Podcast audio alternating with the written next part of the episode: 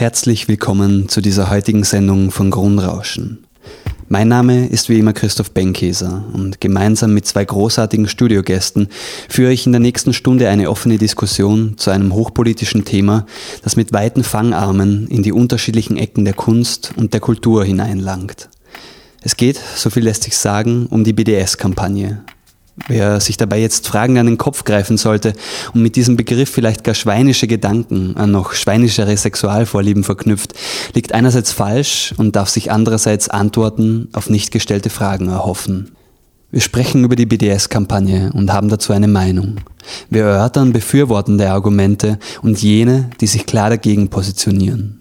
Wir wollen aufführen, wer sich aus kulturellen Kreisen dafür einsetzt und vor allem, aus welchen Gründen sie es tun und warum es gerade im englischsprachigen Bereich so viel Rückendeckung dafür gibt.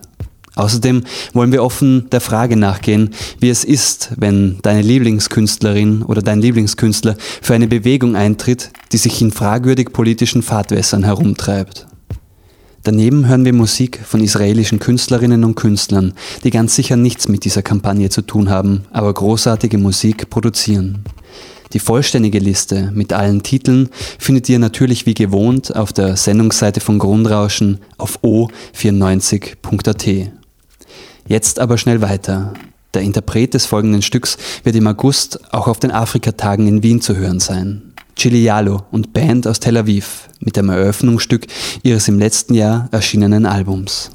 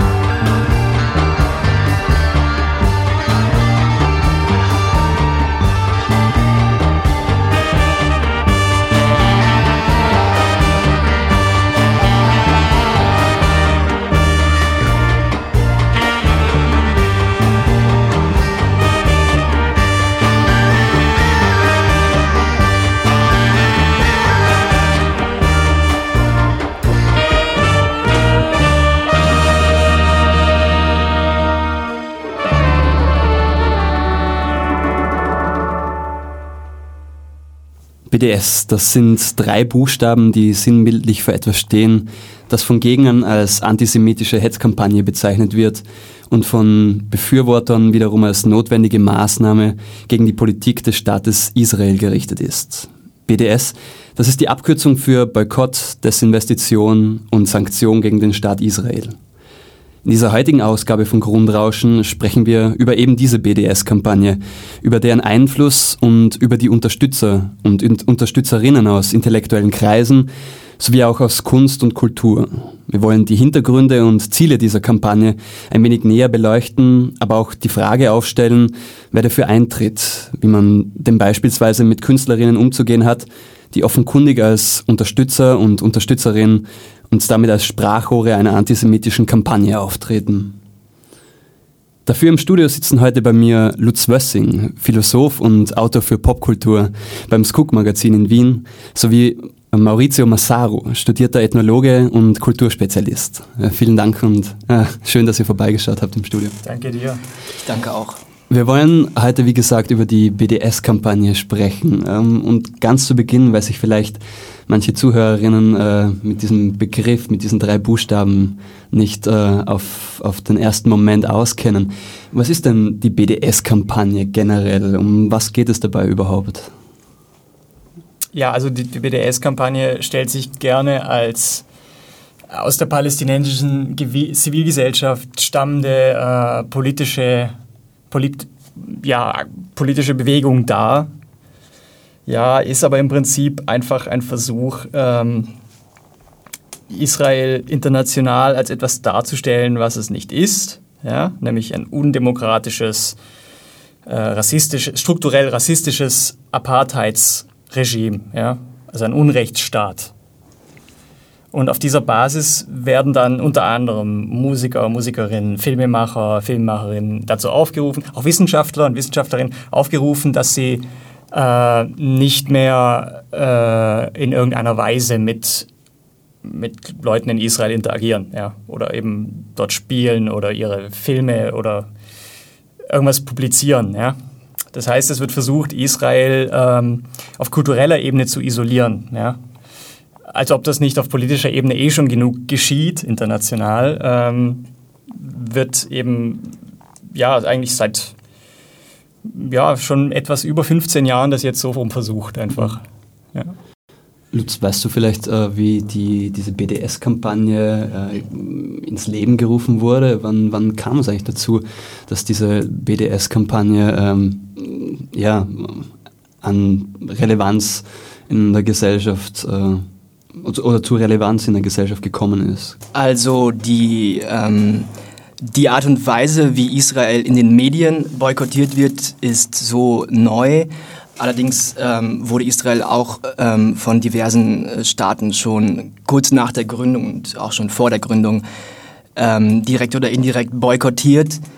Ähm, die BDS-Kampagne hat sicherlich vor allem durch einige berühmte ähm, Helferinnen äh, mediale Aufmerksamkeit erlangt, ähm, ganz besonders wahrscheinlich durch Roger Waters, der ähm, auf seinen Tourneen immer wieder dieses ähm, aufblasbare Schwein mhm. mit unter anderem dem Davidstern, ähm, dem Hakenkreuz und ähm, verschiedenen anderen Symbolen äh, vom Publikum dann zerstören hat lassen. Und, ähm, Was auch letztendlich in Wien passiert ist, glaube ich, beim Konzert, oder? Kann das sein? Äh, das ist gut möglich. Ja. Ich kann mir aber auch vorstellen, dass er mittlerweile auf den Davidstern verzichtet.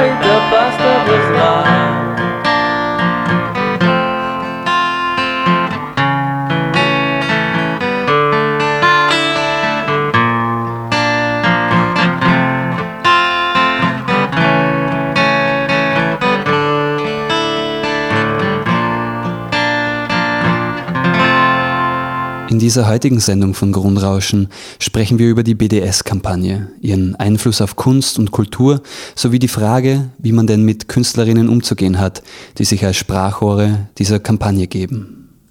Ähm, auf welche Argumente oder auf welche ähm, Punkte beziehen sich solche Befürworter von der Kampagne eigentlich? Was wird da, wird da angeführt und was wird... Ähm, in gewisser Weise angeführt zur Legitimation dieser eigentlich antisemitischen Kampagne. Naja, also äh, worauf sich viele Leute immer wieder beziehen aus diesem Spektrum, ja, ist, ähm, dass eben Israel Apartheidspolitik betriebe. Ja? Und ähm, da wird versucht, ein Narrativ zu transportieren, ähm, auch mit diesem Boykott Ding, ja, dass man jetzt ein solches Regime dann in die Knie zu zwingen versucht, mittels kulturellem, wissenschaftlichen, wirtschaftlichen Boykott. Ja. Und ähm, dieser Vergleich mit Südafrika ist absolut nicht haltbar. Ja. Das ist völlig absurd und immer mehr Südafrikanerinnen und Südafrikaner haben sich da auch explizit dagegen ausgesprochen. Also Leute, die Apartheid erlebt haben, ja, die sagen, ich war in Israel, Entschuldigung, das hat nichts damit zu tun. Ja? Das könnt ihr nicht miteinander in einen Topf schmeißen. Ja? Aber so ein Punkt, äh, den du vorhin angesprochen hast, äh, Israel wird quasi als Apartheidstaat äh, mit Südafrika in einen Topf geworfen. Richtig. Das ist so die genau. Kernargumentation von BDS-Befürwortern. Genau, ja. Nicht immer so explizit. Ja, das variiert je nach Adressat. Es ist manchmal, manchmal so, manchmal so. Aber in the long run, ich meine, also zum Beispiel äh, gerade in Wien ja, veranstaltet die BDS, die kleine Splittergruppe von BDS, die es in Wien gibt, das sind wirklich nur ein paar Hansel, äh, die veranstaltet zum Beispiel die Israeli Apartheid Week. Ja? Allein der Titel verdeutlicht, was der Kern, mhm. was, was das Kernanliegen ist. Ja? Eben Delegitimierung, Dämonisierung ja, äh, von Israel als, als Apartheidsregime. Man muss aber dazu sagen, dass die BDS ähm, in ihren Zielen doch sehr offen ist, beziehungsweise offen lässt, ähm, inwieweit der Boykott gehen soll, was im Endeffekt dabei herauskommen soll, ähm, ob Israel ähm, am Ende überhaupt noch existieren darf oder nicht, lassen sie mehr oder weniger offen, sodass dann auch äh, in Anführungszeichen moderate Antisemitinnen äh, auch teilnehmen, weil sie vielleicht auch gar nicht wissen, was genau da überhaupt ähm, ja, eigentlich gewollt ist. Und was ich ganz interessant finde, ist vielleicht das Beispiel von Ketano Veloso, der noch ähm, mit Simon Perez auf einem Bild zu sehen war ähm, und sich dem BDS nicht angeschlossen hat, auch in Israel gespielt hat, aber dann im Nachhinein ähm, äh, nach diversen Handlungen der israelischen Armee ähm, bezüglich Gaza sich dann doch dazu entschieden hat, seine Konzerte abzusagen. Ähm, ja, die also Frage ist, worauf bezieht er sich? Ähm, was ist, war genau der Auslöser?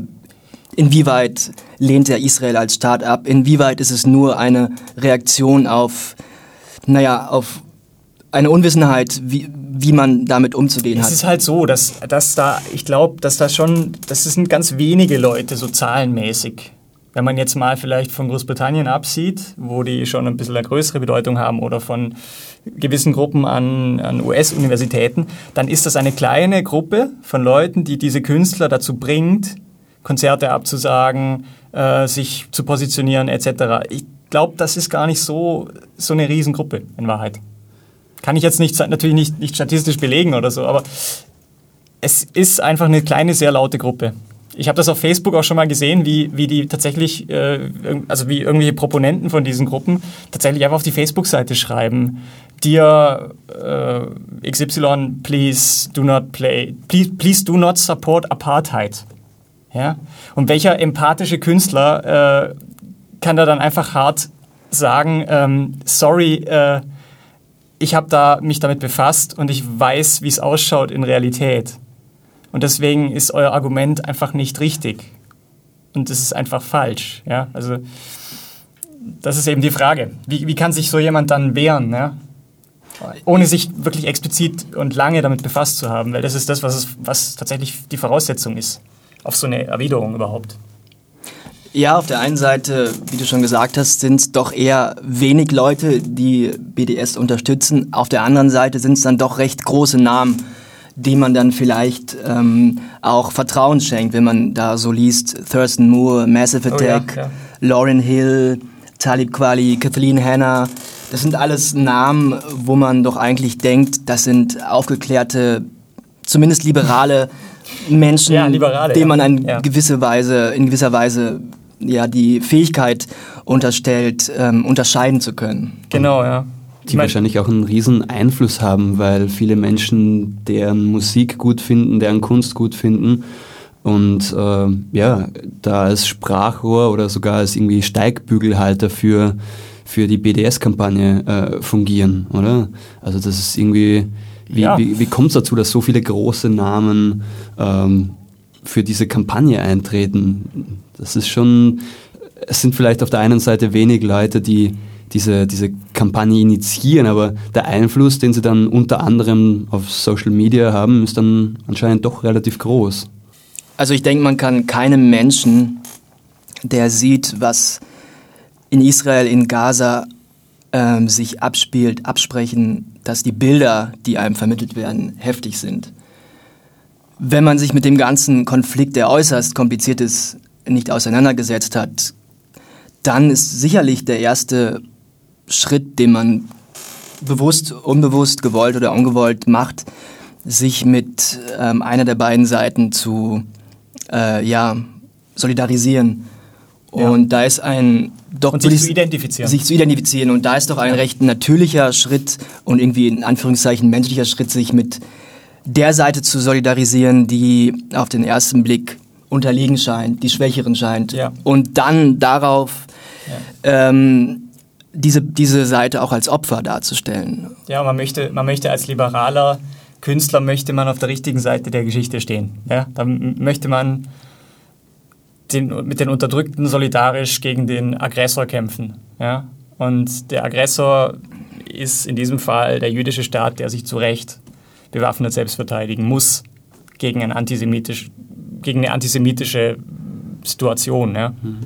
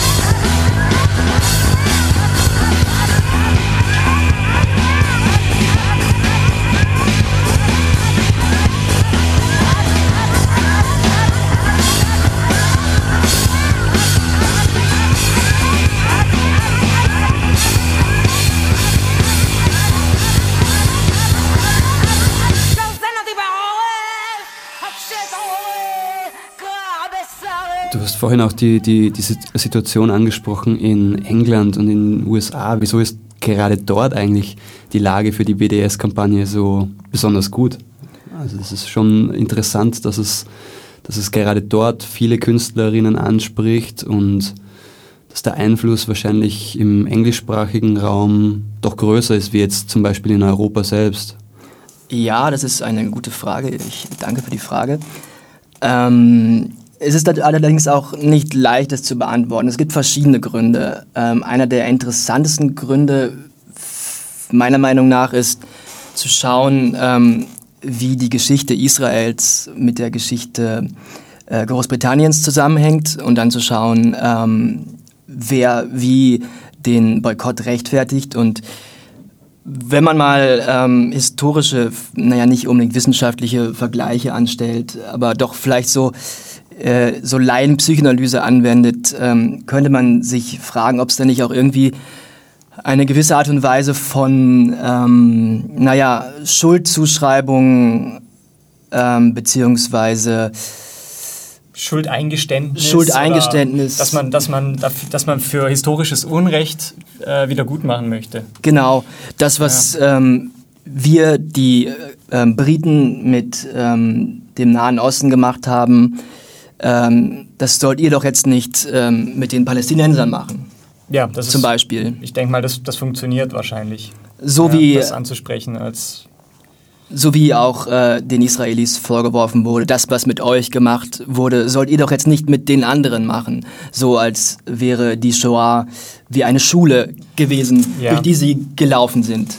Genau, oder eine moralische Besserungsanstalt, ja. wie, wie, wie, ja, das soll, soll quasi man, man verlangt quasi, dass man da jetzt moralisch äh, als besserer Mensch rausgeht, ja, aus erlittenem Unrecht.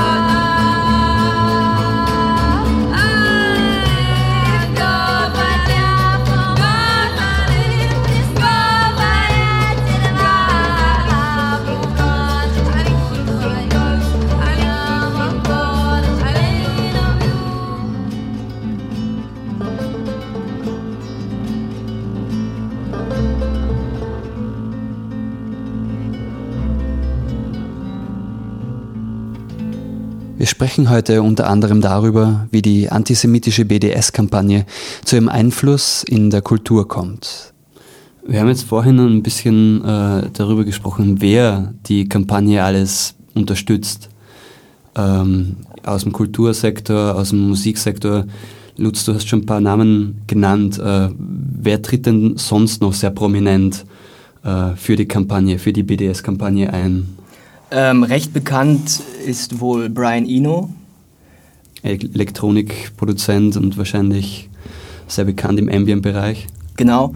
Ähm, Robert Wyatt, ähm, auch einer meiner äh, liebsten Künstler überhaupt, der schon immer ähm, recht politische Musik gemacht hat, sich immer im linken Spektrum eingeordnet hat und äh, sicherlich da auch dann die Verbindung mit ähm, ja, Widerständigen ähm, im Nahen Osten aufgebaut hat. Ja, als widerständig Imaginierten. Ja. ja und darüber hinaus ähm, Massive Attack, Billy Bragg, Elvis Costello, Carlos Santana, Portishead, ja, Cat Power und Brandon Perry von Dead Can Dance, Tindersticks, ja. Oder, ja, oder prominenteres Beispiel war jetzt auch Lord. Vor kurzem. Die Popsängerin, ja. die dann auch gepressured wurde, ein Konzert abzusagen. Ja, und darüber hinaus, äh, was ich besonders traurig finde, ist, es gibt ja nicht nur einzelne Künstler, sondern auch zum Beispiel die, ähm, das kanadische Label Constellation Records, wo unter anderem äh, Godspeed You, Black Emperor unter Vertrag stehen, Matana Roberts, ähm, Tim Hacker auch. Äh, die haben äh, den Verkauf von Platten, CDs, Kassetten, Merch nach Israel komplett eingestellt. Ja, also Constellation, das muss man sich auf der Zunge zergehen lassen. Ja? Von allen Staaten auf der Welt exportiert Constellation Records nur nicht nach Israel, explizit. Ja?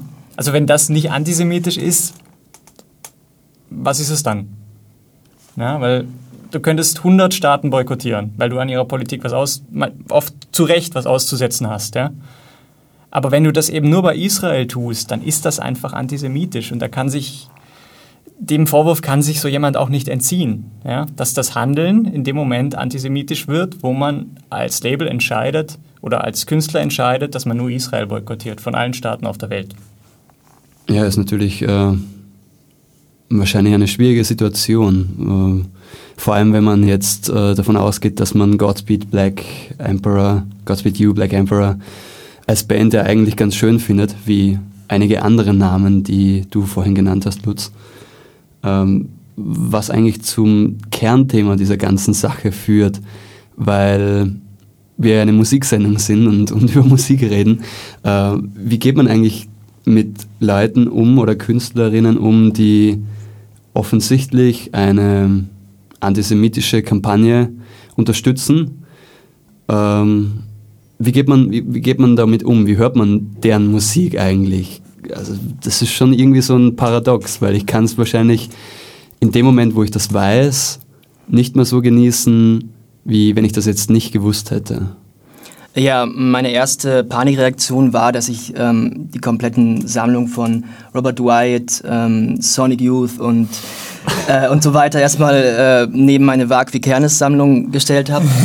ähm, nein, Scherz. Ähm, ja, es ich denke, der Begriff, das ist wichtig zu sagen, der Begriff Antisemitismus ist ein sehr weiter Begriff. Man muss unterscheiden zwischen einem ideologischen Antisemitismus und einem praktischen Antisemitismus. Nicht jeder, der diese ähm, Bewegung unterstützt, ist sich dessen bewusst, was er auf genau jeden Fall, tut. aber ich, ich habe eben vorher gesagt, wer antisemitisch handelt. Genau das habe ich damit auch gemeint, dass es eben praktisch einfach keinen Unterschied macht. Ja, für einen Musikhörer in Israel, der Godspeed You Black Emperor Fan ist und dann das neue Album nicht direkt in seinem Plattenladen kaufen kann, weil Constellation nicht nach Israel exportiert, ja, das ist halt einfach Diskriminierung von in dem Fall jemand, der wahrscheinlich ein, ein Jude ist ja, mhm. oder eine Jüdin. Und wahrscheinlich macht es das Argument, antisemitisch aufzutreten, äh, nicht besser, nur wenn man es nicht weiß, oder? Richtig, genau. Also die Ideologie ist ja trotzdem da. Und Dummheit schützt vor Strafe quasi nicht. Oder vor, ja, oder äh, eben, ja, was heißt Ideologie? Es ist einfach in dem Fall ein kulturelles Phänomen. Ja, dass man das, das dann äh, diese, dieses, das, das, äh, ja, Leute, die sich als Liberale sehen und die alles richtig machen wollen, dass die das dann halt einfach unreflektiert übernehmen gewissermaßen. Ja.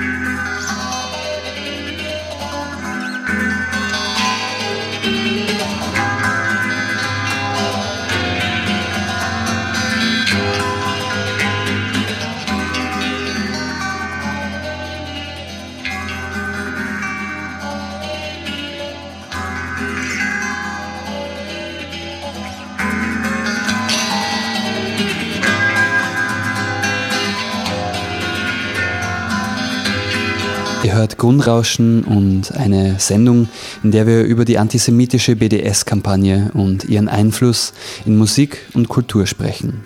Im Studio diskutieren dafür heute Lutz Fössing und Maurizio Massaro.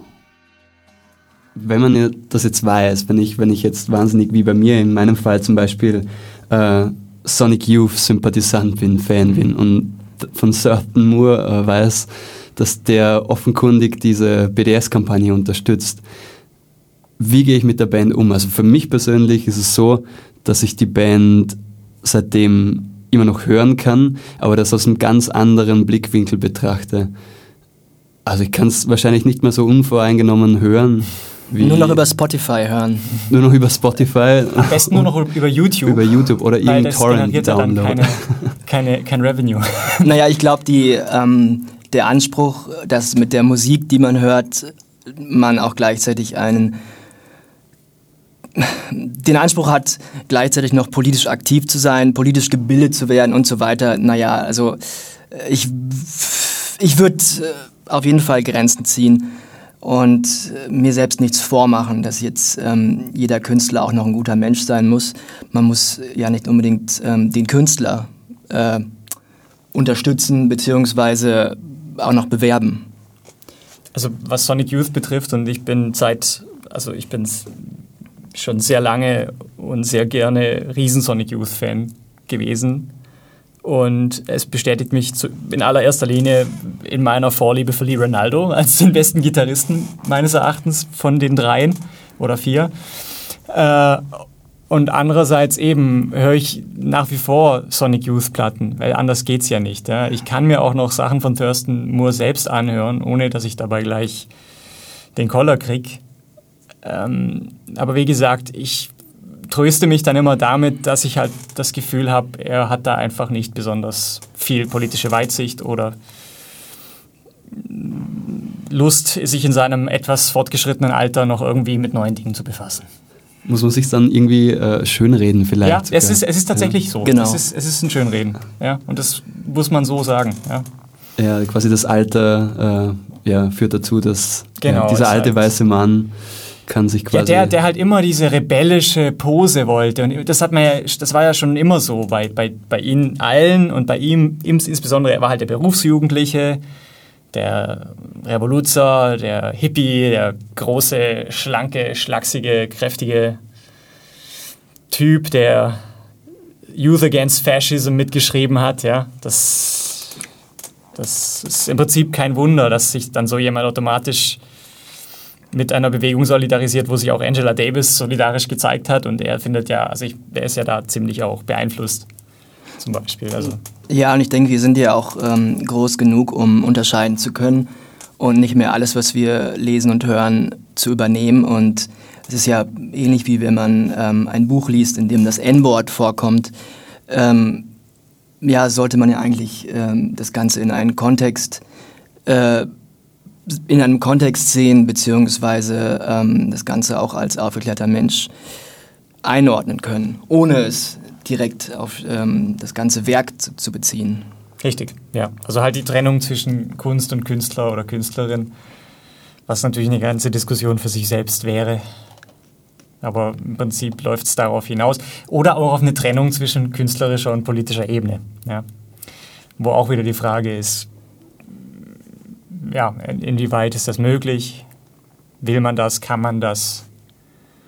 Ja, ich glaube, die Frage ist dann ja. tatsächlich, will man das? Ja? Will man das dann irgendwie noch auslöschen in seinem Kopf und, und wie kann man das auslöschen in dem Moment, wo ich die Platte auflege oder das Lied höre oder das Album von mir aus? Wahrscheinlich eine schwierige Frage. Ja. Es ist wahrscheinlich ähnlich auch mit, mit, mit Filmen äh, von Woody Allen oder was weiß ich, äh, man Kevin Spacey jetzt in kürzerer Vergangenheit. Man könnte zum Beispiel, wie du sagst, an den Werken von Woody Allen ähm, das Ganze ähm, auf einer akademischen ähm, Art und Weise angehen und die Werke ähm, auf genau eben diese Vorwürfe untersuchen. Man könnte die Musik von zum Beispiel Rage Against the Machine mit Tom Morello, der sich auch dem BDS angeschlossen hat, äh, darauf untersuchen, äh, inwieweit ähm, die linken Ansichten schon darauf hinweisen, dass da vielleicht auch äh, das Ganze in eine seltsame Richtung zu ja. drehen. Oder inwieweit eben so reaktionäre oder genau. menschenfeindliche Einstellungen oder irgendwie, wenn, wenn, wenn was transportiert wird, ja, wie es transportiert würde. Ist natürlich jetzt nicht so direkt sicht, also ich meine bei BDS, das ist, ich glaube, so noch trotzdem so jung, dass es explizit nur in relativ wenigen Songs direkt verarbeitet wird. Also mir fällt jetzt so ad hoc nichts ein, was direkt, ich meine, es gibt, es gibt durchaus dieses Lied von, von Ska P, von dieser Ska-Band. Äh, das heißt Intifada und das ist absolute Terrorismusabfeierei. Ja? Und das ist ein total beliebtes Lied, das immer noch auf linken Demos gespielt wird, auch in Wien. Ja, erst vor zwei Jahren wieder. Da geht man auf irgendeine Demo und dann spielt irgend so jemand, der keine Ahnung hat, spielt dieses Lied Intifada. Ja. das sind so, so Beispiele, wo es dann praktisch, wo es dann wirklich praktisch und, und offensichtlich ist, ja? wo man dann wirklich direkt intervenieren müsste oder sagen müsste, hey, hallo, weißt du eigentlich, was du da gerade spielst, ja? Das ist jetzt hier ein Lied, das, das, das feiert ab, dass Leute mit Messern Juden und Jüdinnen angreifen und abschlachten wollen. Ja? Und was wahrscheinlich genau gegen die Intention der ganzen Sache geht. Ja, natürlich. Ja.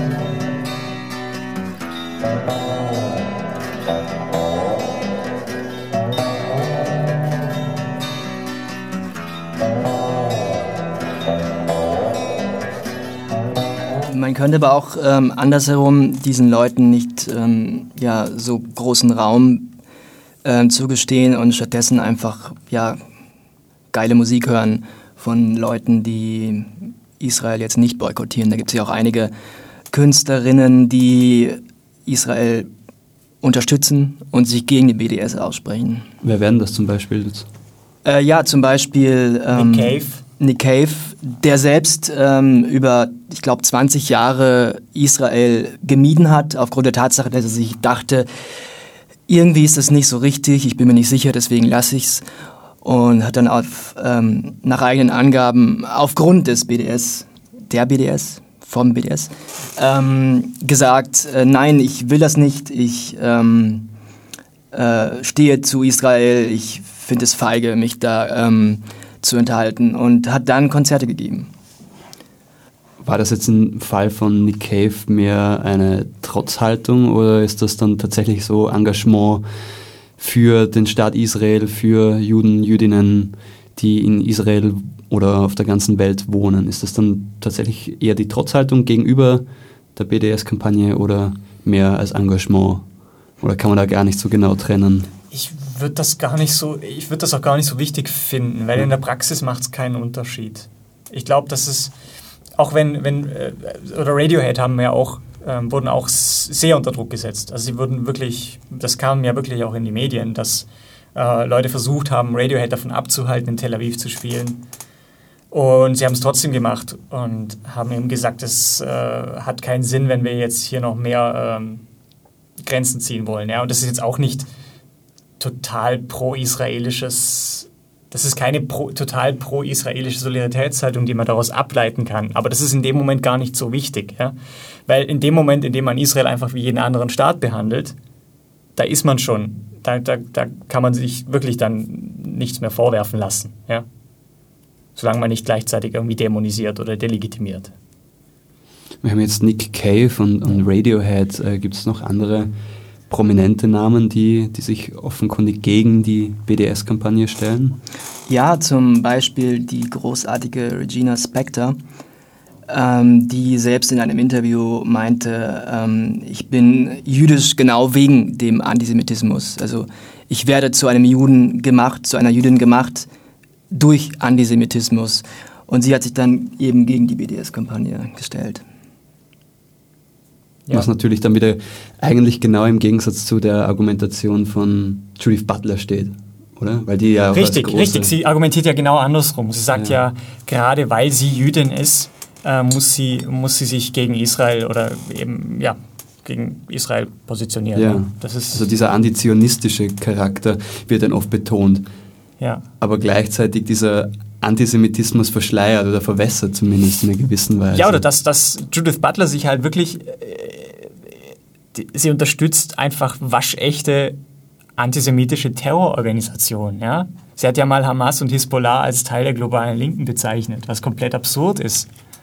Ja, das ist, also, Entschuldigung, ich meine, das, ist, das sind faschistische Terrororganisationen, denen es darum geht, dass sie Juden und Jüdinnen umbringen wollen. Und die das auch praktisch umzusetzen versuchen. Und so jemand kann doch nicht allen Ernstes dann behaupten, die seien in irgendeiner Weise äh, ja, emanzipatorisch oder progressiv oder was auch immer. Ja, das Kampagne, die offensichtlich antisemitisch auftritt. Also ich glaube, den Tenor findet man halt. Ähm, ja, ich finde es spannend darüber zu reden, inwiefern das die Rezeption von Musik oder von Kunst in unserem Fall ähm, beeinflussen kann. Also inwiefern man Musik hören kann, wenn man weiß, dass dahinter eine Person steht, die vielleicht antisemitische Ideale oder so teilt. Ich finde es sehr spannend darüber zu reden und, und würde mich an der Stelle nochmal sehr, sehr bedanken bei euch, dass ihr im Studio vorbeigeschaut habt. Bitte gerne, danke für die Einladung. Danke. Vielleicht wollt ihr jetzt an dieser Stelle noch was sagen, ich weiß es nicht. Ähm, ich möchte gerne ähm, meiner Oma, die jetzt ihren 96. Geburtstag äh, gefeiert hat, noch ähm, nachträglich einen herzlichen Glückwunsch aussprechen. Den riecht man aus. Super. Ja, auch von mir. von uns allen. Ja. ja, vielen Dank fürs Vorbeischauen im Studio. Super Sache. Danke. He had the greatest view